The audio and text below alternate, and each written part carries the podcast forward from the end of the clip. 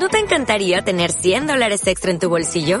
Haz que un experto bilingüe de TurboTax declare tus impuestos para el 31 de marzo y obtén 100 dólares de vuelta al instante. Porque no importa cuáles hayan sido tus logros del año pasado, TurboTax hace que cuenten. Obtén 100 dólares de vuelta y tus impuestos con 100% de precisión. Solo con Intuit TurboTax. Debes declarar para el 31 de marzo. Crédito solo aplicable al costo de la presentación federal con TurboTax Full Service. Oferta sujeta a cambios o cancelación en cualquier momento.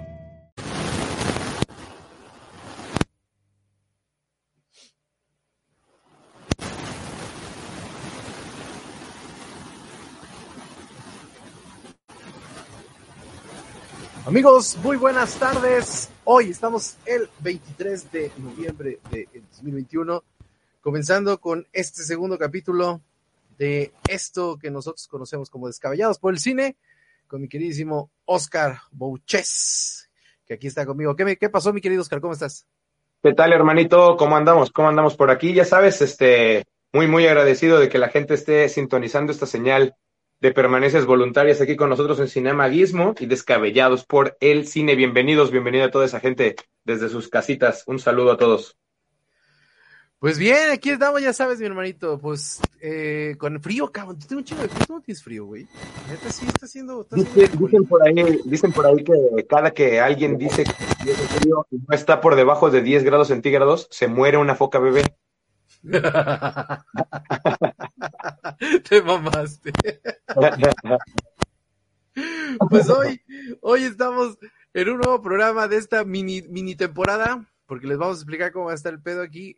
Terminamos, empezamos este proyectito, mi queridísimo Oscar y yo, y lo empezamos pues ya a finales del año, pero con todo el gusto de estar con ustedes cada martes a las 6 de la tarde y hoy vamos a tener tres, nada más en esta temporada, en esta pequeña temporada vamos a tener tres capítulos, va a ser hoy, hoy es el segundo capítulo y vamos a hablar de algo que nos parece muy, muy, muy gratificante que esté sucediendo en el famoso MCU de Marvel, el famoso Spider-Verse, porque la verdad, no sé tú, mi querido Oscar, pero creo que Spider-Man es uno de los pocos o de los muchos superhéroes que todo mundo quiere, quién sabe por qué, pero todo mundo lo ama y lo adora. Pero es bien interesante lo que está sucediendo alrededor de este personaje que ahorita está, eh, pues, personificando el señor Tom Holland. ¿Qué te parece? Pues la verdad es que para mí eh, es mi, mi, versión favorita de Spider-Man hasta ahorita. El, el, señor Tom, Tomás, creo que lo está haciendo bastante bien. Este, con la, con la ayuda también, obviamente, este, de todo el equipo del MCU que tiene detrás, ¿no? Y este no está solo, como Sony lo hizo y lo llegó a hacer en algún momento, que habrá quien diga, este, quien diga que tiene más validez, y coincido, ¿Sí? está, está, este, está excelente la idea, pero creo que ha ido mejorando, han ido aprendiendo de sus errores y fueron viendo cómo le podían dar una mayor profundidad, un mayor contenido a un personaje que de por sí tiene muchísimas iteraciones dentro del cómic, ¿no? O sea, que han sido personalidades distintas, momentos distintos. Él mismo ha sido interpretado por varias, varias personas, como es el caso de Miles Morales, que ya veremos también, este, yo me imagino que un eh, Miles Verse o Morales Verse. Morales Verse. Este chido Morales Verse. Por ahí porque la verdad es que creo que si no han visto por ahí Into the, Spider, Into, Into the Spider-Verse, que es un película, no, no, no, no, no, no, no, no, del, de lo animado más loco que he visto, eh, deberían ponerle pausa a esto o esperarse a que termine esto e ir a, de volada a ver Into the Spider-Verse, que es lo que era. Sí, fíjate que eh, al menos, eh, por ejemplo, eh, cuando salió, no, no recuerdo el año de cuando salió el, el, el primer Spider-Man de este, de este señor, este Tobey Maguire. Fue por ahí del 2000, 2006, creo, ¿no? No estoy, no estoy tan seguro, pero creo, creo que es 2003. Ahorita, ahorita, ahorita, ahorita te investigo bien. Pero fue. 2003, 2004, una cosa así. ¿Te, ¿Te, acuerdas que en los 80 existía una serie? La verdad no recuerdo cómo se llama el actor, pero existía una serie en, en, en los Estados Unidos eh, de Spider-Man, un Spider-Man bastante, pues, bastante aceptable para la época, tenía una, una, una, actitud bastante considerable en el sentido de los efectos especiales y todo eso. Y la verdad me, me parecía un, un Spider-Man eh, pues muy bien llevado. Hasta de- muchísimo después, cuando, cuando empezó esta situación de la caricatura de Spider-Man, precisamente en el 5, no sé si te acuerdas que también lo pasaban aquí en México en el 5, eh, también se, se dio eh, muy interesante también este apunte de, de, toda la toda la, la, ideología que existía alrededor de Spider-Man, porque Spider-Man es un, como lo hablábamos la, el programa pasado con, con Batman, es, es, un personaje o de los pocos personajes que de inmediato se, se manejan como un personaje eh, pues vulnerado, ¿no? Eh, golpeado por, por toda la psiquis que tenía alrededor, se, le, se, le mueren, se le muere el tío, él cambia. Se lo matan por tu culpa, ¿no? Que es, que, es lo, que es lo importante aquí, que básicamente él pudo haber detenido ese evento y al no hacerlo, se da cuenta que la frase que su tío, la última frase que le dijo su tío, ¿no? Es la más Ajá. cierta de todas, ¿no? La de que, este, que es la clásica, con un gran poder viene una gran responsabilidad, ¿no? Exacto, sí. Eh, creo, creo que es un superhéroe que se, eh, se identifica mucho con la infancia y por, por, eso creo que es tan, tan amado eh, por generaciones un poco más chicas y después, obviamente, retomado cuando eres, cuando creces y, este, y, bus y, y, y buscas historias un poco más adultas, un poco más maduras dentro del mismo personaje, que las hay, porque sus villanos, como lo hablábamos dentro del, del programa pasado, sus villanos como Venom o como Carnage son villanos completamente para adultos, con historias fuertes, ¿no? Con historias este, muy, muy intuitivas y muy traumáticas.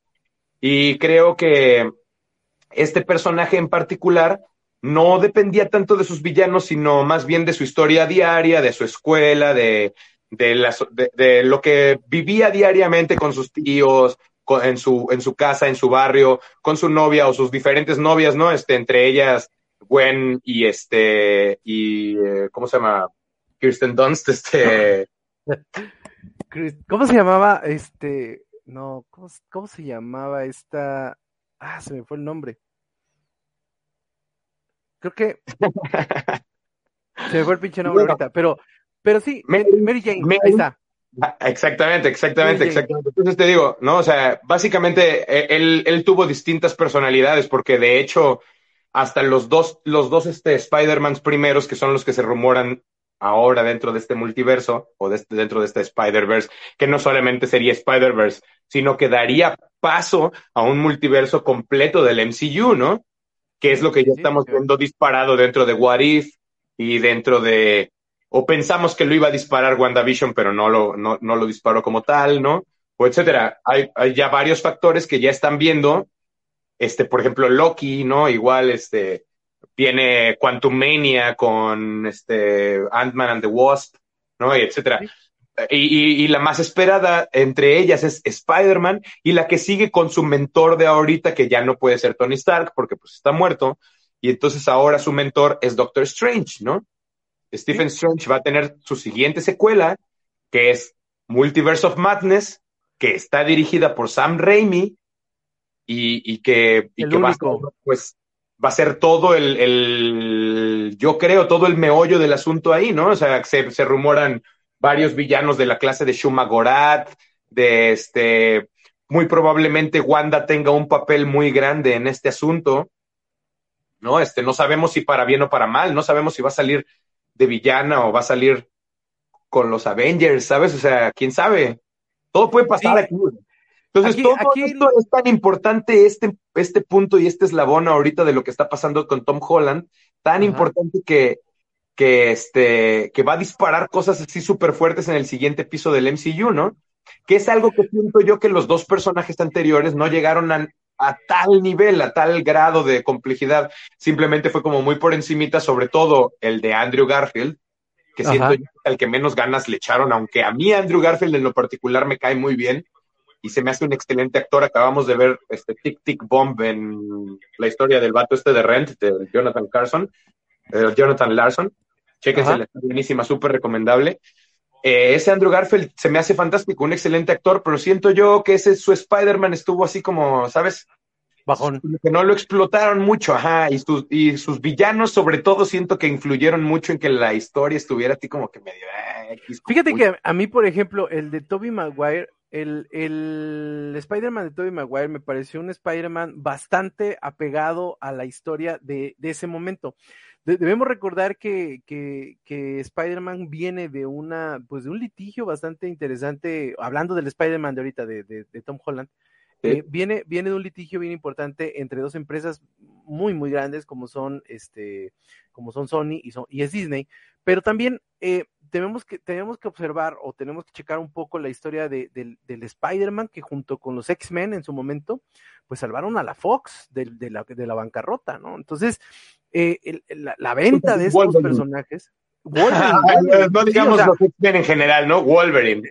Exactamente. Entonces, te das cuenta, por ejemplo, que existe esta como cultura alrededor de los personajes que rescataron, eh, que rescatan a las empresas, y en este caso, por ejemplo, los, los X-Men, la, la, venta de los X-Men, de los derechos de los X-Men y de Spider-Man, uh, de, uh, de, Marvel a, a, Sony y a Fox, eh, pues convirtieron estos, estos eventos en algo muy, muy interesante. Llega el Spider-Man de, de este señor Tobey Maguire, que a mí me parece, la verdad, eh, un buen Spider-Man, pero yo me sigo quedando con el de Andrew Garfield ahorita voy a dar mis razones por qué, pero eh, creo yo que el de Toby Maguire se convirtió en un, en un hito, en un cambio en la forma de crear también un poco este cine de superhéroes, ¿no? Completamente. Porque, eh, empezó a darse eh, el boom de los, de los X-Men, de los grupos, de las facciones, las famosas facciones que conocemos los, los, que, los que vemos cómics o hemos leído cómics, y empiezan a darse las facciones, pero eh, Spider-Man aparece en solitario.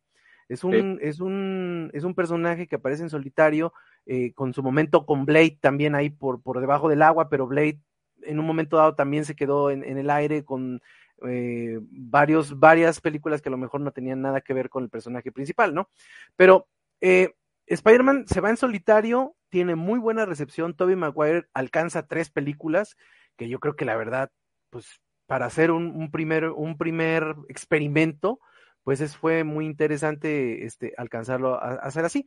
Y, y entonces, ya estaba el proyecto de la cuarta, nada más ya que estaba el proyecto de la cuarta. Sí. Y, y, le quitaron el proyecto a Raimi, pero la, el, ya tenían, este, el, iba a salir el Bull Tour y este, ya, ya tenían ah, la historia, ya tenían, ¿sabes? O sea, ya sabían quiénes iban a ser quiénes y todo. Sí, pero sí, sí. como fue el fiasco, se, se ve interesante. Perdón, perdón, adelante, adelante. No, digo que, te digo que como fue el fiasco de la tercera, sobre todo esas escenas de, del Spider-Man con el traje negro y Toby Maguire. A mí no me agradó cómo le faltaban al respeto a Venom, cabrón. Le faltaban muy es, culero es algo que, digo yo, creo yo que hubiera sido completamente suficiente con Sandman, porque Sandman, además de que es un buen villano y creo que lo trataron bien, lo hicieron bastante sí. bien con él, los efectos especiales de cuando se está generando este vato y etcétera. El actor creo que muy bueno es, también. Que se rumora, por cierto, que, que Sony va a hacer película en solitario de Sandman. ¿No? O sea, es, Ajá, hay rumores ahorita sobre eso con el mismo actor y el mismo Sandman, esto mismo, que quién sabe si vaya a estar incluido en el mismo MCU y en el caos de, de, de multidimensiones, ¿no? De multiversos, sí. quién sabe, porque se rumora esa de, esa de Sandman y otra de este Rhino, otro, otro villano súper desperdiciado en las de Garfield con este, sale... Malísimo, este, Paul Giamatti. Paul Giamatti sale Paul tres minutos durante la película, ¿no? En una corretiza toda y, mal. Y, y, sale en, en una estructura me, mecánica como Rhino y cuando sí, o sea, como si fuera Iron, así. Iron, Man, digamos, ¿no? Un Iron Man. Pero, eh. Entonces digo yo, bueno, quién sabe qué vayan a hacer con esos personajes.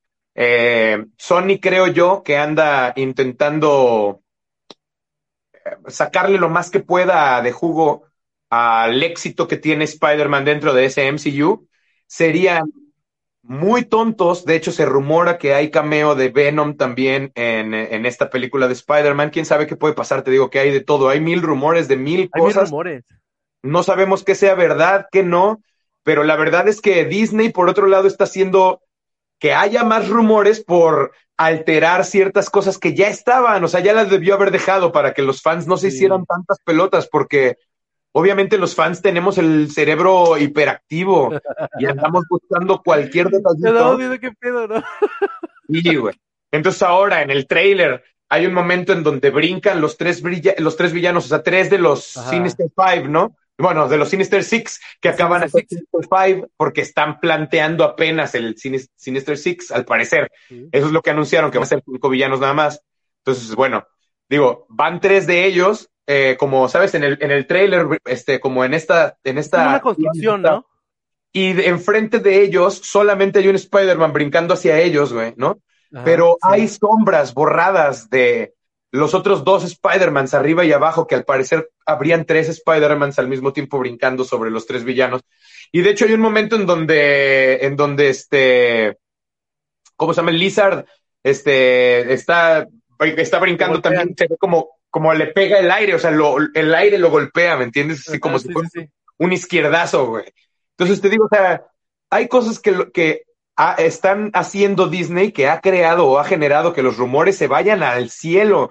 Y no es nada más de esto, lo han hecho ya constantemente en el MCU, eh, tanto en las series como en las películas. Siempre están los rumores de qué es lo que va a pasar y a la mera hora no es tal, tal como se había creído, como se había este, rumoreado, ¿no? Entonces, bueno, acá no va a quedar más que esperar hasta que salga. Obviamente vamos a hablar de los rumores, vamos a hablar de cada una de las cosas que, deberían o no, o creemos nosotros que deberían detonar o, ser mencionadas o, tocadas dentro de, este, de esta película de No Way Home, eh, de, la, siguiente, la siguiente presentación de Spider-Man, pero la verdad es que está muy difícil saberlo, ¿eh? Está muy difícil. Hay millones de teorías por todos lados y hay unas más seguras que otras, pero está muy difícil meter las manos al fuego por algo, ¿eh? pero también fíjate que al menos, por ejemplo, no sé, no sé qué, qué, te parezca a ti, pero por ejemplo, siento, sí siento yo que como que el Spider-Verse llegó un poco tarde al, al, live action. Porque, por ejemplo, eh, hablabas tú de, hablabas tú de, de, esta cinta que a mí me parece fenomenal. Yo, yo, creo que es lo mejor que han hecho en cuanto a, en cuanto a eh, animación y en cuanto a todo esta película de Spider-Man y to Spider-Verse, que es una, una obra de arte, yo la considero así, creo que es, ha sido, eh, yo, yo lo pongo así, para mí Spider-Man y to Spider-Verse es la Blancanieves del tiempo moderno, cabrón, así la pongo. Porque para mí, Blancanieves, porque todos los, todos los que sabemos de cine y los que nos gusta el cine sabemos que Blancanieves fue el parteaguas en la cuestión, el pionero de, animación, de tomarse en serio animación y caricatura. Exacto, exacto. Entonces, la, la, la, este tipo de animaciones, de largometrajes de animaciones, que por cierto ganó, ganó un Oscar honorario, honorífico, perdón, este, eh, eh, existía, eh, yo lo veo así, porque esta forma de crear animación y crear eh, pues eh, tomar este personaje tan polémico como fue Miles Morales en, su momento cuando cómo iba a haber un Spider-Man negro, ¿no? Todo mundo saltaba al, inmediatamente a la polémica de decir cómo va a haber un Spider-Man negro y Marvel se ha, se, ha, se ha aventurado muy bien en hacer este personaje de Miles Morales, un personaje que ha tenido muy buena aceptación en los Estados Unidos, y con esta película lo, lo, llegó a apuntalar. O sea, Miles Morales se convirtió en el Spider-Man de las nuevas generaciones, pero desde ahí ya se estaba manejando un Spider-Verso, ¿no? Un es importante la calidad, la calidad de los productos que rodean al personaje. De verdad, es, es importante. Desde el DLC masivo que tiene el Play 5 con el juego de Spider-Man que está sensacional, desde esta película que es lo mejor que ha habido de Spider-Man este, fuera del cómic, ¿sabes? Y probablemente dentro del cómic esté en el top 10 de lo mejor que ha habido, o sea. Porque también recordemos eh, que Marvel no ha hecho, no ha hecho un cine de animación de calidad. ¿eh? Marvel como marca. No, no Disney ni Sony. Marvel como marca. Aún no. Cine aún no. En eso anda, en eso andan, en eso andan. Yo creo que tienen, ¿qué? Porque está Pixar, güey, y en algún momento yo estoy completamente seguro que si no Marvel, por lo menos Star Wars o algo así, le va, se lo van a soltar a Pixar a que le dé alguna película, algún este main feature film, ¿sabes? Yo creo, digo, es mi teoría. Pero si no está, ejemplo, yo ya hubiera hecho así como lo hicieron ahorita con Visions, que está excelente, ah. que es como un Animatrix, este, pero japonés. De Star Wars. Yo hubiera hecho eso ya, pero con Star Wars, ¿sabes? Así un pasaje en donde yo, de Yoda joven, otro pasaje en donde se crea la regla de la regla de dos de los hits, otro pasaje en donde y con distinta distinto trabajo de animaciones y etcétera, ¿no? Sí, digo, la ganaste. el dinero está, el equipo está, pueden hacer lo que quieran. Claro, no, y Visions, por ejemplo, es, es, una, es una serie, yo vi dos, dos capítulos y quedé fascinado. No sé si has visto tú también en Netflix, por ejemplo, el, el creador, uno de los creadores de Visions, de las, de una de las, de los dos capítulos que vi de Visions, es el, el creador de la serie esta que pasa en Netflix que se llama Love Dead Robots. Ah, Love Dead Robots. Está, fascinante. la, segunda también está buenísima, pero la primera está sensacional. Hay un capítulo de mis favoritos, creo que es donde este, se pierdan en el espacio el vato este y se sigue como una estación no sé dónde. Y lo, está, lo están haciendo creer que está en una estación no sé qué, así como, ¿sabes? En una estación ah. normal, pero realmente es una estación abandonada como que está como poseída por una, un ente ahí como medio arácnido, no sé qué cambia formas, güey. A, mí lo que me encantó de esa primera temporada fue uno donde están como en una granja, son varias granjas ah, así alrededor. Varias, varias cápsulas, ¿no? Varias capsulitas de robots. Exacto. También está buenísimo, sí, sí. Pero la primera temporada está sensacional, güey. La primera temporada es los hombres, bueno. Luego a ver si hablamos también de Love, Dead and Robots, porque qué buena. De hecho, hay, hay muy buenas este, series de animación así que son que han pasado por debajo del agua y que nadie sabe que existe, güey. Nadie sabe. No, y el creador, y el creador de Visions, o sea, del primer capítulo de Visions es, el, ah. es el creador de la concept, el, del concepto, de Love, de Robots. Robots.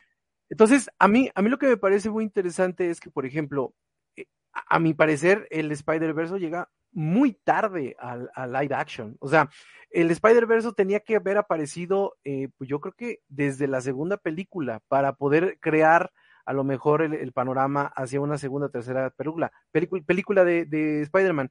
El problema también aquí existía era la cuestión legal, porque no sé si te acuerdas que en su momento, eh, cuando, cuando salió el, el, trailer de, mm, de Avengers Endgame, todo mundo, todos estábamos expectantes a ver si salía este Spider-Man en el trailer y nunca salió. No salió. Nunca salió y entonces estaba, estaba todavía esa situación de que a lo mejor Sony no se lo había prestado a Disney, o a lo mejor sí se lo habían pues, prestado. le dijeron, güey, estamos, o sea, tú estás haciendo muchísimo dinero con mi Spider-Man, ¿no? Así es, güey, entonces te lo o sea, ¿no? Tú lo tuviste durante 15 años y no hiciste nada con él, güey. Sí, güey. O sea, la neta, la por eso, pero ahora sí se puede, ¿no? o sea, la posición de Sony fue muy culera. O sea, la posición de Sony fue así de, la ah, yo tengo el personaje, haz dinero tú y ya vemos cómo, les, lo repartimos, ¿no? Y ahí el que arregló en gran parte esa situación fue el mismísimo Tom Holland, ¿eh? Claro. Él, fue, fue, directo al, a, tanto con productores como con este dueños de los derechos y etcétera, a tocarles a sus casas y a rogarles, ¿no? O sea, que él quería ser Spider-Man y que por favor lo dejaran, porque si le quitaban el proyecto eso, pues ya, o sea, te iba a ser ya, Holland, vámonos. O sea, si vuelves a sacar otro Spider-Man, que lo más probable es que ya no, porque cuatro iteraciones de Spider-Man ya, o sea, en, menos de 15 años, no, ya, o sea, ya iba a valer gorro completamente Spider-Man si salió de ahí. Tienen la, obligación de cerrar muy bien ahorita el Spider-Verse eh, de una forma estética en donde no queden esas, eh, como lo que sucedió, por ejemplo, al final de Loki. No sé si, no sé si te acuerdas que al final de Loki se queda abierta esa, esa situación en donde Loki, eh, spoiler alert, donde Loki eh, queda. No sabes si se queda, o no se queda. Ajá, no, sabes si agarra o no agarra la chamba o qué le pasó a la mera hora o qué. Entonces, ah. por ejemplo, tenemos, tenemos aquí la, la, la, la, la eh, pues divergente de que viene, por ejemplo, Madame Web, que todos sabemos que Madame Web es la que controla el, el verdadero Spider-Verse, ¿no? Entonces, esta, eh, no, hasta el momento no se ha visto en ningún trailer, en ninguna, en ningún, este, noticias de cast, no se ha visto, no, no se ha visto absolutamente nada la inclusión de Madame Web, ¿no? Que para efectos del Spider-Verse, pues es esencial. O sea, sin el, sin el Madame Web no existe el Spider-Verse, sencillo. Esa es, esa es, esa es la, la, realidad, ¿no? Entonces, eh, e insisto, eh, para esta última película tienen que cerrar muy bien los personajes porque, por ejemplo, con la de Toby Maguire, el personaje quedó al aire. Como dices tú, había la posibilidad de una cuarta película, pero el personaje quedó al aire. Con la de Andrew Garfield, el personaje quedó al aire, o sea, mucho más al aire. pues, no. Sí, mucho más al aire, así como que este güey lo metieron. A mí Andrew Garfield me, me gustaba el traje, Me gustaba el actor, es chingoncísimo. Y, las escenas de acción están buenísimas, los efectos especiales están muy chingones, las peleas están, Exacto. pero los villanos están chafísimas. Los villanos no le, no, no, no cuajaron como debieron cuajar, ¿no? nada. y luego encima te me arruinan. Él, él y Emma tienen una química sensacional y se ven como la pareja del siglo y etcétera. Y, y por qué no, por qué no sentí, o sea, debieron haber esperado esa muerte y dejarla a la segunda. Ándale. Déjame que yo la sienta que ellos dos van a estar juntos, que en la segunda la matas, porque, o sea, porque déjame soñar. Estuvieron juntos cinco minutos, él y ella, ¿me entiendes? O sea, entiendo que es un golpe súper fuerte para el personaje, pero porque lo viví en el cómic. Ahora en la película lo veo y no me produce nada, ¿me entiendes? Es como de que, mm, ¿sabes qué? Me, me siento mucho más ahorita, güey el trailer con Zendaya, güey. Si, si ah, matan a Zendaya en esa escena porque es un, ¿sabes? O sea, lo mismo le pasa a Kirsten Dunst, igual esa escena de la caída con el Green Goblin en la 1, ¿no? o sea, lo mismo. Y lo mismo pasa con Emma, pero Emma se muere, güey. Entonces, acá, ¿qué va a pasar con Zendaya, güey? Porque la escena es la misma, están recreando lo mismito, güey. Puede pasar una o puede pasar la otra, güey. O pueden pasar las dos. Yo no creo que se arriesguen a matarla, güey. Yo la neta no creo que se arriesguen a matarla. ¿Quién sabe, güey? digo, o sea, puede ser lo que se pueden pasar las dos cosas. Se puede morir y pueden ir a otro lugar en donde no se murió, ¿me entiendes? O sea, yo qué sé, güey. Pueden ser lo que quieran. Exacto. Aparte también tenemos, que, tenemos que entender una cosa. Y es que eh, aquí, aquí son las cuestiones de que los, los, que los aficionados al cine no perdemos de vista muchas cosas. Eh, el, eh, aquí también ya vienen cuestiones legales, o sea, cuestiones legales graves para Disney y para Marvel, ¿no?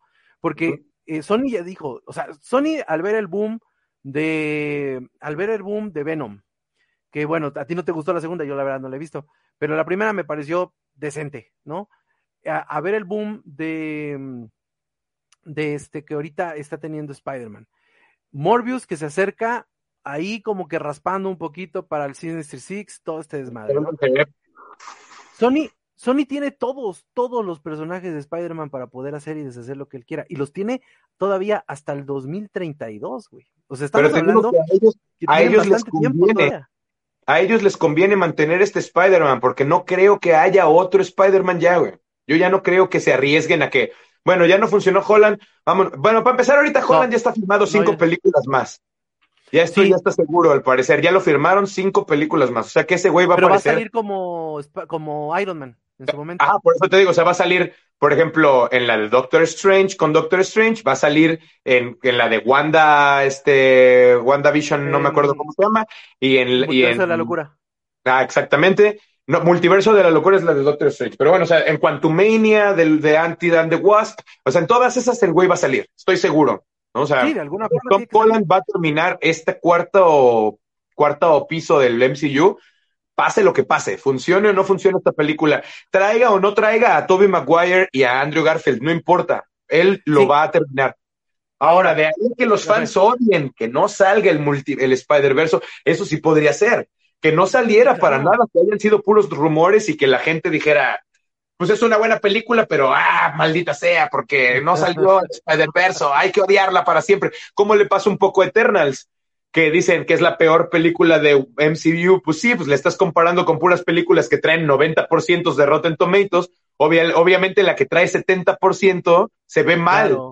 No, y aparte Eternals... No es Blood Rain, el huevol, ¿entiendes? Exacto. O sea, yo creo que, yo creo que, yo creo que, por ejemplo, el, el, el problema que, está teniendo ahorita Eternals es la estúpida comparación que le estamos queriendo hacer con la con todo el esquema que traía Avengers, Avengers y todo ese desmadre. O sea, Eternals es otro, es otra facción, otra facción completamente distinta que tiene sus pro, porque recordemos que Eternals digamos que son todos los papás de todos estos güeyes, ¿no?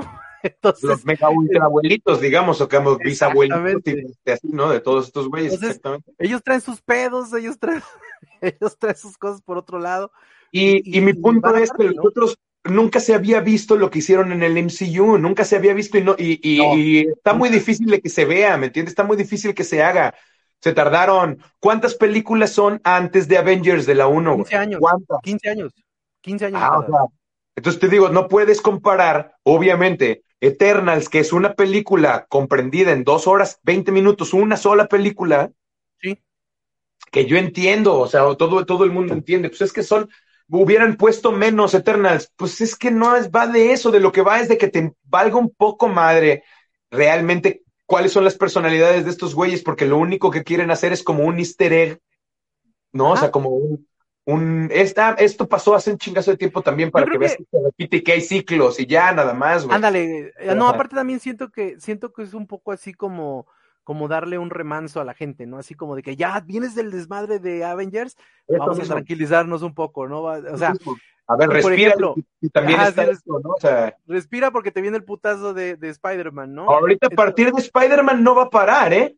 A partir de Spider-Man de aquí para adelante, güey, cada mes, cada dos meses vamos a estar o sea, vas a tener que enterarte de todo lo que está haciendo Disney porque si no te lo vas a perder, ¿no? O sea, básicamente. tenemos que cuadrar algo aquí porque está, es, o sea, eh, lo bonito de todo esto, y, yo se lo platico con mi hija, porque mi hija, como, al igual que yo, es fanática de este desmadre. Eh, yo le platicaba con mi hija, ¿no? Tenemos, tenemos que hacer la cuadratura de todas las chingadas cosas que están pasando ahorita en el MCU, ¿no? Porque, por ejemplo, está eh, la situación que sucedió en todo, ahora sí todo comienza desde, desde WandaVision, en donde Wanda rompe ya, este, ¿cómo se llama? Esta situación de la realidad, ¿no? Ok. Después viene Loki, en donde Loki no se sabe dónde está. Después viene Shang-Chi, en donde Shang-Chi le dice a este, a, cuando en la, en la escena postcréditos, en una de las escenas postcréditos, este, eh, Wong le, dice, oye, ah, Wong. Ajá, le dice, oye, hay una, hay una señal, ¿no? Que está por ahí palpitando. Que está, que está intentando, está llamando a los anillos. Exacto, entonces. O los, anillos más bien están aventando esa señal hacia. Probablemente también. Porque lo que yo le explicaba a mi hija un poco era de que el, el, lo que estamos viendo ahorita, o lo que vimos en Avengers, es hace cuenta como como el colador de todas las historias que se van a ir dando después, porque ya tenemos Secret Wars, tenemos este Marvel Zombies, tenemos este Armor Wars, tenemos, o sea, vamos a tener un, tantas cosas que tenemos que estar presentes de que la historia de la cronología de Marvel no es lineal, o sea, es, tiene diferentes aristas, ¿no? Sí. Exacto. Entonces, por ejemplo, aquí en el caso de lo que está sucediendo ahorita con Spider-Man este, en, No Way Home, es que van a abrir un poco también el camino, porque recordemos que lo que canje el conquistador con lo que sucede en Loki va directamente relacionado con lo que sucede en el multiverso. Claro. Y si, y si Strange abrió una, una, un camino para que este Kang pueda entrar por ahí, también recordemos que todo esto es el punto, el punto de inicio también para la entrada de los cuatro fantásticos, porque recordemos que los cuatro fantásticos ya regresaron a Marvel. Sí, Entonces, ahí está, ahí está No, y, y, además, este, por ejemplo, ya, ya en Loki, sobre todo, han habido varias pistas ahí. Por ejemplo, la, la, la, pluma que tiene este, que agarra Owen Wilson en la oficina de su jefa, ¿no? Ahí en el, en el, en este, en la oficina del tiempo esta. La, es este, la, la, pluma es de la Universidad Franklin, ¿no? Franklin Entonces, Franklin es el, el, hijo de Richard. ¿no? Ah, exactamente. Y es uno de los, de los más poderosos también. Entonces, ese güey podría ser como el otro, el otro Owen Wilson del que hablan dentro de esta misma, ¿no? Que, que lo están, lo están empezando. Y, y yo no sé, no estoy completamente seguro de que vayan a salir completos los cuatro fantásticos ni estoy completamente seguro de que vayan a salir los X-Men como tal, los X-Men que conocemos o que conoce todo el mundo. Yo creo que van a salir tres o cuatro de la siguiente generación, tanto de los cuatro, o sea, el hijo de Reed Richards, eh, tal vez Jubilee, tal vez, o sea, tres o cuatro mutantes chicos, ¿sabes? O sea, hijos, no, visión, porque recordemos, visión, porque recordemos que Visión se desaparece en WandaVision. Sí, sí, sí, o sea, este es el, digamos, visión máximo, ¿no? El visión Ultron, visión este... Ah, la visión Ultron, sí. La, versión chingona, que es la que va, la que se va a tener que romper la madre contra el de Warif, porque si no, ¿quién? Ah, sí, eso. Ahora, también tenemos que observar eso. Wadif también abrió muchas puertas. Pues ya cantó completamente este multiverso, nada más que todavía no sabemos. Ah, o sea, no sabemos cómo va a funcionar eso, ¿no?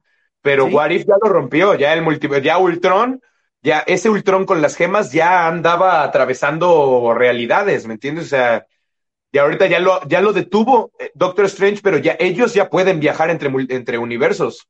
O sea, ese, esos guardianes del multiverse, ¿sabes? Que son los guardianes de la galaxia, pero más allá. Así es. Estos, ya pueden viajar entre, entre universos, güey. Ya tienen esa fuerza, güey. Ya saben quién es el Watcher, ya se iban con él. Lo mismo Loki tiene un paso más allá que estos güeyes, porque Loki ya está en ese punto en el que ni siquiera el Watcher puede estar. O sea, ahí el único que puede estar es Kang, en esa, en esa madre que está detrás de toda la realidad, de todo, de todo, ¿no? Solamente puede estar, porque no es solamente detrás de una realidad, está detrás de todas las realidades. Y aparte también recordemos una cosa, también recordemos una cosa bien importante, que en varios cómics Kang es, pues, no es un héroe, pero Kang se enfrenta también a los eternos. Entonces. Kang se enfrenta a Kang, ¿no? O sea. Kang se enfrenta a Kang. Entonces, es, es, bien interesante esto. Lo mismo con Kang es un personaje que ha tenido, que, que durante el cómic, como fue de distintos universos, él muy, eh, muy al estilo de, o más bien, Rick, muy al estilo de Kang. este, Rick hizo una, una ciudadela con, ¿no? Con muchos Ricks en Rick and Morty, y eso es un homenaje a Kang el Conquistador, que tenía una ciudadela llena de Kangs, ¿no? Que eran. Sí, sí, sí realmente, o sea, realmente no todos se llaman Kang el Conquistador. Hay una, un, un, este, un volumen de él, digamos, una personalidad de él, de un universo en particular, fue Kang el Conquistador. Sí. Otro es, este, creo que se llama Terminus, el otro, y el, y el otro es así, o sea, son, son distintos. Y él, de hecho, es descendiente de Reed Richards. Sí, claro. él es, o sea, él es, él es este, nieto o bisnieto, o sea, descendiente directo de Reed Richards en el futuro, en, el 3000, no sé qué una madre, 3080. o sea, realmente no me sé bien la historia de Kang, pero me sé así como pedacitos de varios Kangs, ¿no? O sea, de, de varios distintos, güey. Que de hecho uno, este Rama, Ramatot, ¿no? O sea, que se supone que estuvo en la tierra acá entre los egipcios y que él hizo a uno de, los faraones más perros de la tierra, etcétera. No, y que es el que, el que fue antes de Apocalipsis. Apocalipsis, exactamente. Entonces, por ejemplo, aquí la pregunta es, y la pregunta que, que, tiene el programa, ¿es necesario el Spider-Verse? Yo sí creo que sí es necesario el Spider-Verse, porque va a cambiar muchas cosas, o sea, va, va a ser el, y lo dijo el mismo director, Sam Raimi dijo, el, el, el, Spider, el eh, Spider-Man No Way Home va a venir a cambiar el concepto total del MCU.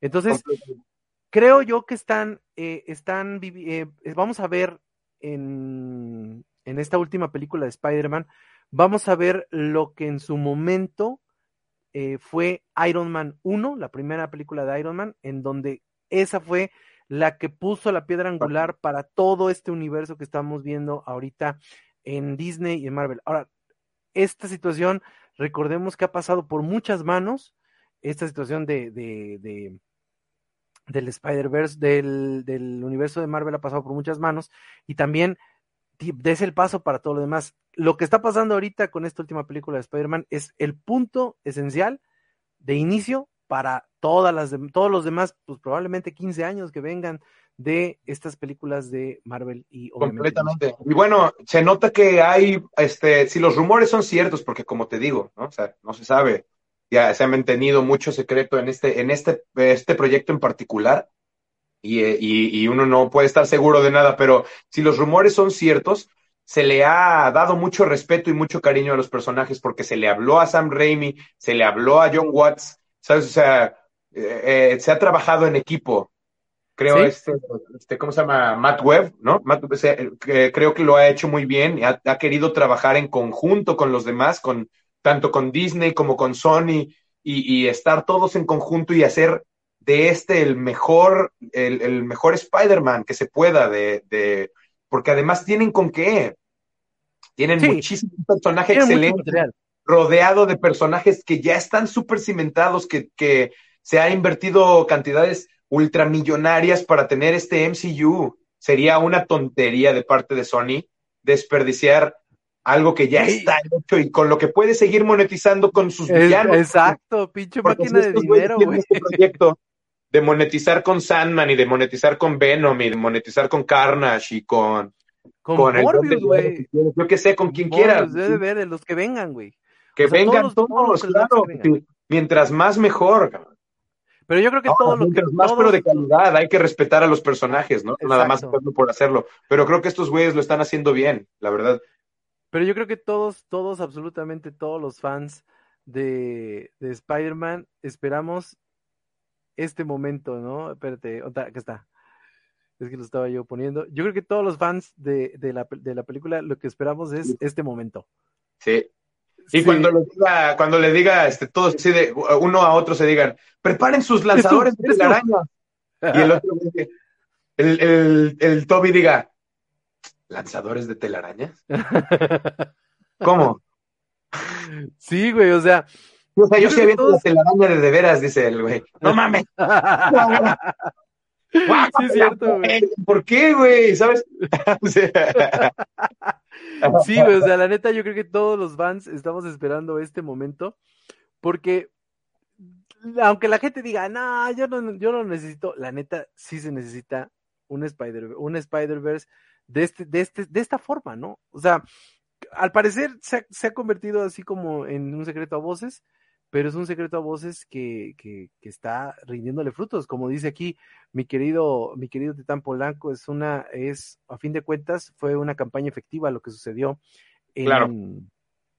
en este, en este tráiler, porque ya no, este es el tráiler final. Entonces, en un momento dado, a todos ya nos sembró la duda de lo que va a suceder en, en esta película y qué va a suceder más adelante en todas estas películas, porque al final eh, del tráiler eh, eh, estaba yo viendo videos, ya ves que hay un chingo de gente que se dedica a desmenuzar el tráiler y, y sacan un chingo de teorías que yo no sé de dónde las sacan, la neta. es lo que creo, creo que los fans tenemos la, la imaginación súper hiperactiva y Sí, güey, no entonces, mames. a la mera hora la mayoría de las cosas que pueden pasar son producto de nuestra imaginación nada más y de Sí, nuestras sí, ganas sí, de ver güey. Detalles que nosotros sabemos y dentro del lore del personaje que conocemos, que creemos que podrían ubicarse dentro de esa timeline o en esa historia o en esa situación y a la mera hora, pues no tiene por qué ser cierto. Mira, yo eh, creo, creo que sí va a haber un, un o, o sea, el multiverse es seguro, no es forzoso, es el Spider-Verse, ¿no? O sea, quién Ujú, sabe sí. si lo vayan a ocupar. Creo que sí, o sea, van a haber momentos, obviamente, porque ya está, pues, Molina, ¿no? O sea, ya está, este, eh, el mismo Electro, que por cierto se ve muy bien en el trailer con, o sea, ya le horrendo de la segunda de que le dio este pulmonía, ¿no? Con, con, y este, ¿cómo se llama? El, el vato se veía muy mal en ese diseño. Acá Sí, se ve muy chingón, se le ven los pitufo, la- pitufo, como la- güey. como la máscara. Ajá. Creo que se ve muy chingón en el trailer. Eh, vamos a ver, vamos a ver qué es lo que pasa, porque digo, o sea, haya, estén Andrew Garfield y Tobey Maguire o no, no importa, realmente el Spider-Verse con su- los villanos es más que suficiente, porque esos villanos que tienen en las películas anteriores, o sea, que está, va a regresar Michael Keaton como Vulture, tienes a Molina como Doc Ock, tienes a William Dafoe, que quién sabe si vaya a salir William Dafoe como el gringo. Nunca no han dicho Pero nada, si, no sale, si no sale William Dafoe, por lo menos puede salir el otro güey, este, ¿cómo se llama? El, Este, Franco. ah, James Franco. o James Franco, o el otro, el de Garfield, el otro Goblin. Ah, el, el, eh, un- uno que se reía mucho, ¿no? Uno Ajá, naranja. este, Sí, que, el maquillaje estaba horrible, pero acá, o sea, lo compones, lo compones para esta película, compones el diseño, güey. Sí, ¿no? o sea, así como le hicieron con Electro, que creo que lo compusieron completamente, güey. ¿no? O sea, sí. eh, eh, creo que tienen las pos- la posibilidad de hacerlo y si lo están haciendo en conjunto, no creo que haya problemas legales ya. Ya Ahora, no recordemos que también. No, o sea, vamos Electro- a ver, ojalá. Ajá. Electro ya había salido en Spider-Man, güey. ¿Te acuerdas que en la, en la, en la, en la, en la segunda Ah. salió, salió Electro? ¿Te acuerdas que era el, eh, cuando estaban armando, cuando el buitre estaba armando las armas y el vato ese que tenía como una especie como de... Ah, no, pero ese es este, este, ¿No fue Electro? No. este Shocker, güey. Shocker, Shocker, sí es cierto, Ah, tienes razón. Shocker, a huevo. Ese es Shocker. Sí. Y de hecho salen los dos Shockers en la misma película, porque Ajá. pues el, el Michael Keaton mata al otro, lo desintegra, ¿no? Y le dice, ten, You're the new shocker. La avienta al otro güey. sí, o sea, la neta, o sea, yo, yo estoy de acuerdo contigo. O sea, creo yo que si no existe el Spider-Verse, deberíamos ir con la mente, ahora sí con la mente lo suficientemente abierta los, los, los... Yo me acuerdo, por ejemplo, cuando fuimos a ver, eh, cuando estaba Avengers Endgame, que sucedió la, el trailer, el famoso trailer ese que no, no se ve nada, o sea, nunca se ven teorías, o sea, todo el mundo tenía la teoría que el, el, que iba a llegar era Dan Warlock, por ejemplo, ¿no? Que iba a llegar. Adam Warlock, déjame te platico, ¿eh? Sí, claro. No, y, y, está bien, y está bien chido la forma en cómo lo quieren integrar. O sea, estaba yo, yo leyendo lo que dice este James Gunn acerca de cómo integrar a Adam Warlock en la historia. Güey, me parece una cosa fascinante. Adam, aparte, Guardians of the Galaxy también se me antoja así, pero duro, güey. Digo que James Gunn es un mago. Es un, James Gunn es un mago, güey. O sea, yo no creo, no creo que haya existido. Si, si Disney le hubiera dado Guardianes de la Galaxia a otro director, yo creo que ahorita estaríamos, no estaríamos hablando de Guardianes de la Galaxia. Puede ser, puede ser, sí puede ser, porque James Gunn la verdad es que tiene su visión sí, sí, llevó a cabo al 100%, al 110% en esa. Y ahí es donde creo que Sam Raimi va a hacer un excelente papel en Multiverse of Madness. Porque, mira, es el estilo completo de Sam Raimi, la locura interdimensional y este, de, hacer cosas así, chistes mientras está medio terror, ¿sabes? O sea, terror así. Es o sea, especialidad, güey. Sí, sí, sí. el güey lo viene cantando, si, si nos acordamos de ese easter egg, lo viene cantando desde Spider-Man, desde, desde que están a punto de ponerle el nombre. O sea, el Jonah James Jameson le está preguntando al otro güey, necesito un nombre para este güey, ¿no? Este, para el Doctor Octopus, güey. Ajá, Doctor Octopus, sí. Y el, y el otro güey le dice, Doctor Octopus, y el güey le dice, no digas patrañas, no sé qué. Y el otro güey le dice, Doctor Strange, mm, That's nice, but it's taken. Una madre así le dice, güey, ¿sabes? Sí, sí, sí. Y el otro güey le dice, ah, ah, ah, se, queda así, se quedan en silencio y el Jonah James Jameson de volada, ah, lo tengo. Doc Octopus. That's your headline. ¿Salió? No sé qué le, dice, le grita el güey. Salió en el 2002, güey. La primera. Ah, te decía que 2002, 2003, más o menos por ahí me acordaba. 2002 la primera película y. Que a mí mi favorito que con la del Doctor Octopus. Mi, de hecho, mi escena favorita es la escena del tren en donde este güey va fascinante, güey. En el speed train, ¿no? Este le va, le va aventando el Doctor Octopus a la gente y ese güey la va rescatando con las telas de araña y va persiguiendo el tren y luego lo para él solo y lo bajan sin máscara, ¿no? Y lo pasan y lo defienden del villano. Eso es muy Spider-Man, güey. Es el héroe del pueblo, güey, ¿sabes? O sea, el, el, el, el, el amigo confiable, ¿no? El que ah, dice. exactamente. Pero me atrevo a decir. Spider-Man. Ajá. Me atrevo a decir que, no sé, no sé, amén de tu mejor opinión, pero me atrevo a decir que esa, ese enfrentamiento entre Doc Ock y, y Spider-Man creo que es de los mejores enfrentamientos uno a uno de, las películas de Marvel. No sé. Y, y, te digo que si, si, te quieres ir a que no, a que los golpes no son así como, eh, puede ser. El, este güey no quería golpes, no quería, o sea, el estilo de Sam Raimi es completamente, está haciendo una, un, una regresión a la caricatura, güey. Eso es lo que está haciendo, güey, ¿no? O sea, ¿qué es lo que le pasa a Spider-Man? A Spider-Man lo agarra a este güey, lo avienta contra unas cajas hasta allá, güey. Y Spider-Man se levanta, sale por este lado, hace un, un pon, un chiste, y el otro güey, ¡rao!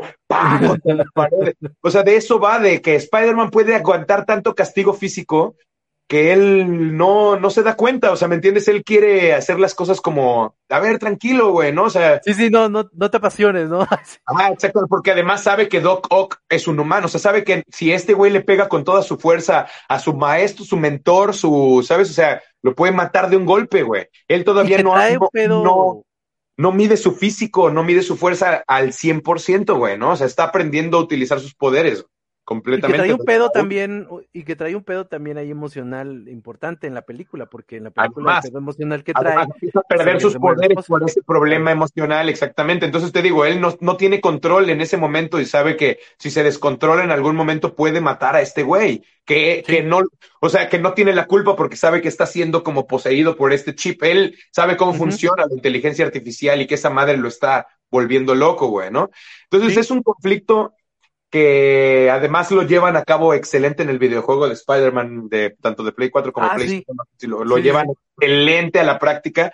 Te enamoras del Doctor Octopus y no lo quieres madrear, ¿me entiendes? O sea, es de que, güey, no quiero pegarte, güey, ¿no? O sea, el güey No, está y- enfermo y etcétera. O sea, tiene, tiene un perso- una personalidad. Es un villano excelente, un villano excelente. Lo mismo me pasa con Vulture. Ve por favor la, la actuación de Michael Keaton. Qué personajazo, güey. Y te identificas con él. O sea, el vato se voltea y le dice, no te vuelvas a meter entre la comida y, y, y- y la gente que se la está intentando ganar, ¿me entiendes? O sea, güey, yo lo estoy haciendo por mi familia, güey. Tú estás Es apoyando pedo- a es un pedo es el asesino más raro. grande del mundo, güey.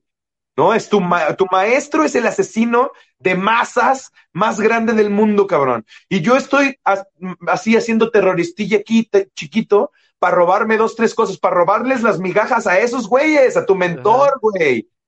¿No? O sea, Sí, es, entiendes perfectamente al villano, güey. Es algo, a mí se me hace excelente, cabrón. Eso lo que están haciendo estos güeyes con sus villanos. Sí, es un pedo, es un pedo bastante, bastante este, interesante porque se está llevando, se están llevando eh, a cabo muchos, una humanización, una humanización del, del- de los personajes, bastante interesante, bastante, eh, pues, eh, diferente a la que existe en los cómics de Marvel, ¿no? O sea, aquí, Claro. aquí, la- aquí la, la, la cuestión, por ejemplo, lo que sucedió con Keaton, a mí, a mí lo que me gustó de la, de, de la película con Keaton fue de que el, el, el tipo no, nunca, eh, nunca chistó en la forma de descubrir a, a Spider-Man, ¿no? O sea, nunca, nunca chistó el vato, el vato, eh, como nada más se le quedó bien diciendo, ah, tú eres, cabrón, ¿no? Pero, o sea, en, donde, en donde la hija, porque la hija empieza a decir las babosas, le empieza a hacer preguntas y le empieza a involucrar, ¿no? Y entonces Ajá. el otro día empieza, se pone nervioso, porque obviamente él sí sabe. Vulture, ¿no? claro. Entonces, donde este güey lo voltea a ver por el retrovisor y cruzan las miradas, dice, Dios, ¿cómo fue? Qué chiquito. el mundo". y güey, esa, esa escena, te lo juro, donde le dice a, la, a, a su hija, ¿no? Le dice, bájate, I gotta give him the that talk, ¿no? Sí, güey, Como sí, está, está actuación de chido. Keaton, güey. No, es de verdad la vibra que tienen entre ellos dos a un metro en el carro, ¿sabes? O sea, wow, sensacional. Y es algo, imagínate lo difícil que debe haber sido para Tom Holland, güey, Ajá. aguantarle la vibra a un Michael Keaton dentro del mismo carro, güey. Me la ganaste, güey. Ya vi ese güey, me da No, miedo, güey. barata, güey. No podría, o sea. ¿sabes cuándo le sostienes la mirada a ese güey? Nunca en la vida, cabrón. Tiene una, tiene una serie muy buena ahorita en Star que se llama este Son Class, Son, Son Class, algo así. Mm. Y está bien chingona la serie, güey. Y La neta, güey, Michael Keaton creo que es de lo mejor que ha dado el cine mundial, cabrón. O sea, es la onda, Michael, sí, lo, yo también lo amo. yo la neta, güey, yo lo vi en Beetlejuice, por ejemplo, cuando, yo, por- porque por ejemplo, cuando eres niño, ¿no? Te, te quedabas con el personaje de Batman, ¿no? Por ejemplo. Sí. ¿no? Y luego, luego te decían, eh, cuando, obviamente no existía el internet, ni existía nada de esto, ¿no? Claro. Y te decían, este, no, güey, es que el que hace de Batman es Beetlejuice, ¿no? Ajá. entonces te quedas así de, ay, güey, no mames, qué, qué chingón, ¿no? Loco. Pero después empiezas a ver muchas películas de Michael Keaton, te empiezas a dar cuenta de la calidad de actor que es, te empiezas a dar cuenta de la capacidad histriónica que tiene. Y, y, y para mí, en lo particular, creo que, que el tipo se consagró con Birdman.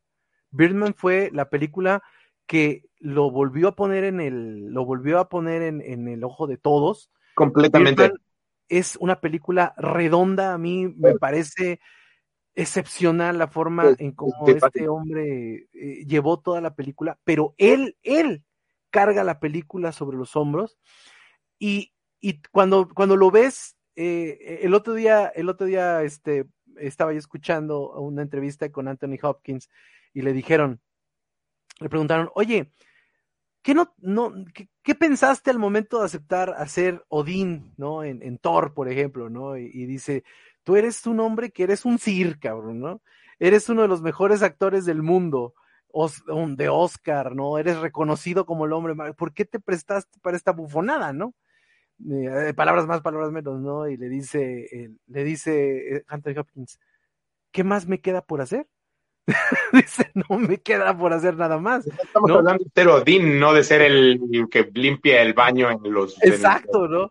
Y entonces el vato, yo creo que a Michael Keaton le pasó exactamente lo mismo. O sea, el vato decidió tomar un papel muy importante porque es, un, es uno de los, de los miembros del Sinister Six, es uno de los personajes eh, antagónicos más importantes de Spider-Man. Y güey, lo tomó con, todo, con toda la capacidad histriónica que tiene y puso en su momento a dudar al mismo Spider-Man de Tom Holland, eh, de, hasta de sus poderes, güey, por cuando le caen todas las vigas encima, el, el mismo Holland empieza, el, el Spider-Man empieza también a, como que a, a, dudar de todo lo que estaba sucediendo en su alrededor.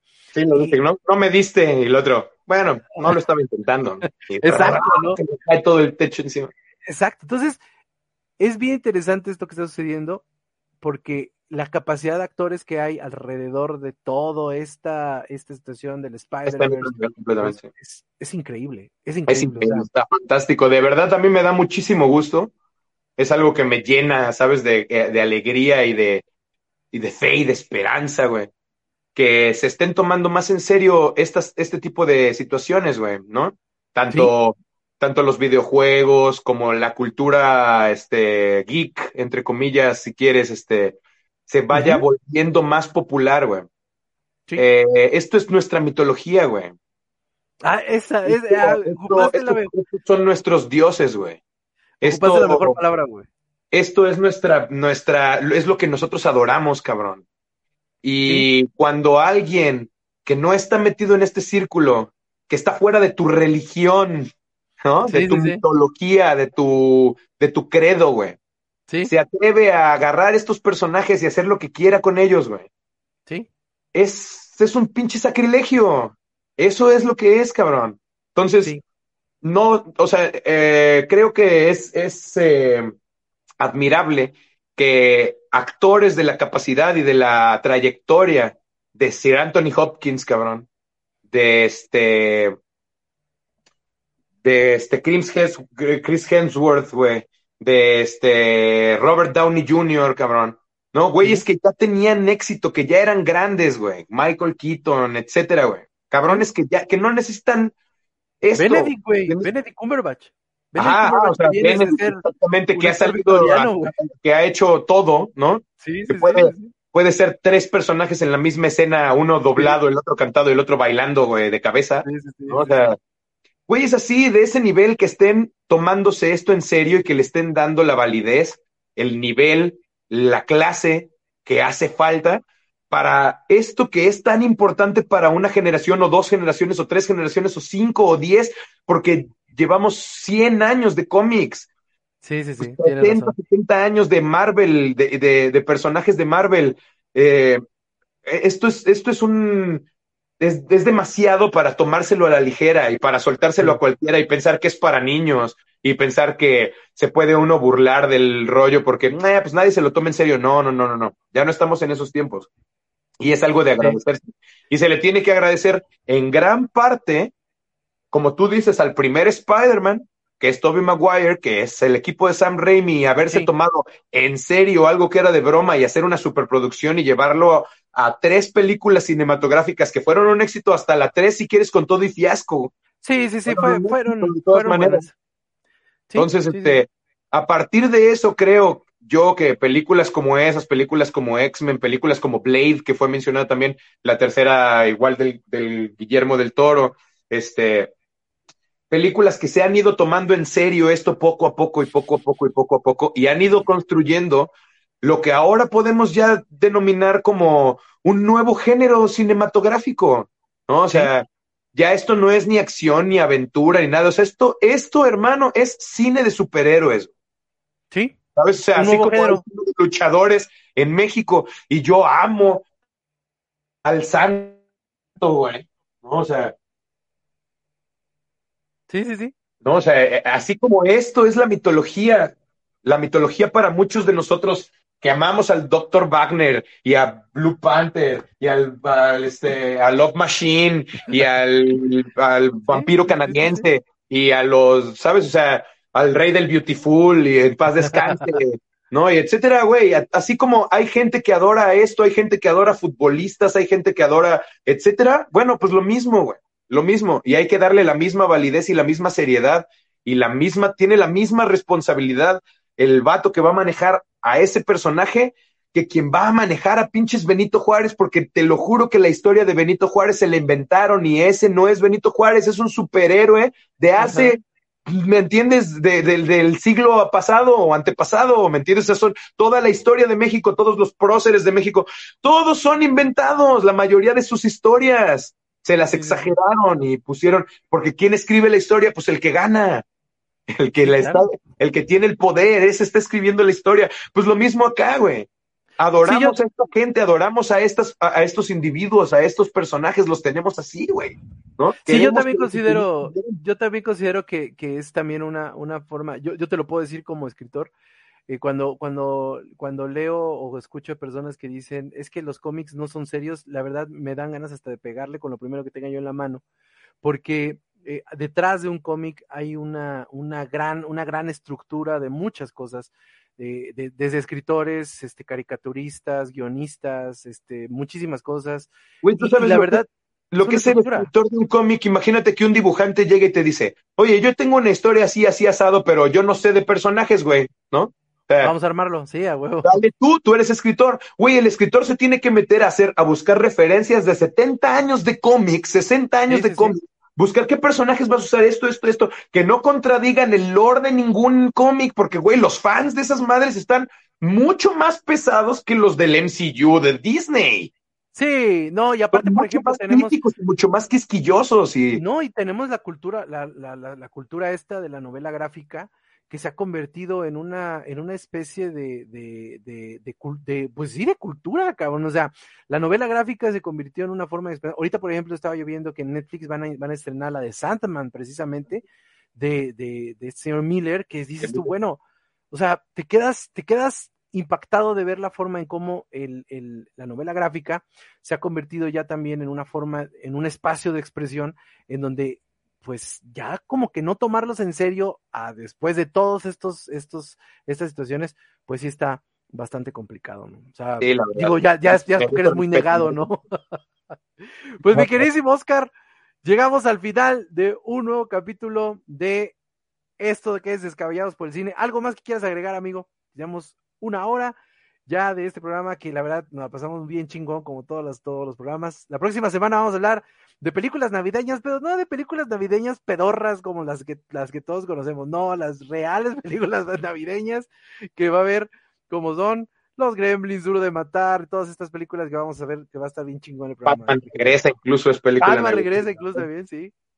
Este, sí, hay varias películas que, que, son, que no son contadas, no son contadas como películas navideñas en sí, pero se desarrollan en Navidad y habemos quienes nos tomamos este como la el gusto, digamos, de repetirlas cada año durante este periodo de Navidad, ¿no? Ahorita deberían la gente que, que, este, que le guste este asunto podría ir aprovechando y ver Gremlins, que le acaban de poner hace poco por ahí en este. A huevo. En, Netflix. ¿no? Entonces, bueno, pues la podrían agarrar por ahí, que es una, es una de estas, este, de estas, este, de estos ejemplos, ¿no? Como no tanto como, por ejemplo, Home Alone, ¿no? Que está en Navidad completamente, pero no se trata de Navidad, ¿no? O sea, no, no, no, de eso vamos. Es diferente, exactamente. Pero bueno, pues creo que, creo que nos la pasamos muy bien. Llegamos a la conclusión de que el Spider-Verse es necesario hasta donde sea necesario, digamos. o sea, no hace falta realmente agarrarlo así como al pie de la letra, pero eh, lo que está anunciado hasta ahorita creo que es más que suficiente. Vamos a ver si los rumores son ciertos. Creo que hay probabilidades de que sean. Y si lo son, uff, qué agradecimiento. Y si no, bueno, ni modo, esperemos que la película sea excelente y que dé paso a que este piso del MCU sea sobresaliente, porque la verdad es que tienen posibilidades de hacerlo, ¿no? A ver qué pasa. Muchas, así es. Pues mi queridísimo Oscar, te agradezco mucho que estés aquí en este programa eh, otra vez te agradezco mucho que eh, nos acompañe a todas las personas, a mi queridísimo Titán Polanco que nos acompañó aquí con varias, varias, este, varios este, comentarios, a Jaime Ronzón, a Eduardo Buches Toriz. Les agradecemos mucho que nos hayan sintonizado y a todas las personas que nos van a escuchar también en YouTube y en el podcast. Y les agradezco que estén en este programa que se llama Descabellados por el Cine, un podcast de cine, de cinéfilos para las personas que les gusta el cine. Pues sí, mi querido Oscar, y llegamos al final. Nos vemos la próxima semana a las seis de la tarde, despuesito de las seis de la tarde, aquí en Cinema Gizmodo. Y todos los demás programas de permanencia voluntarios están de vacaciones. Nos vemos hasta el 2022, pero con este programa nos vemos la próxima semana, el martes, en punto de las 6 de la tarde. Mi querido Oscar, te mando un gran abrazo, amigo. Qué gusto verte. Suerte en tus proyectos y nos vemos la próxima semana. Ahí estamos. Que te vaya muy bien, carnal. Gracias, gracias. Bye.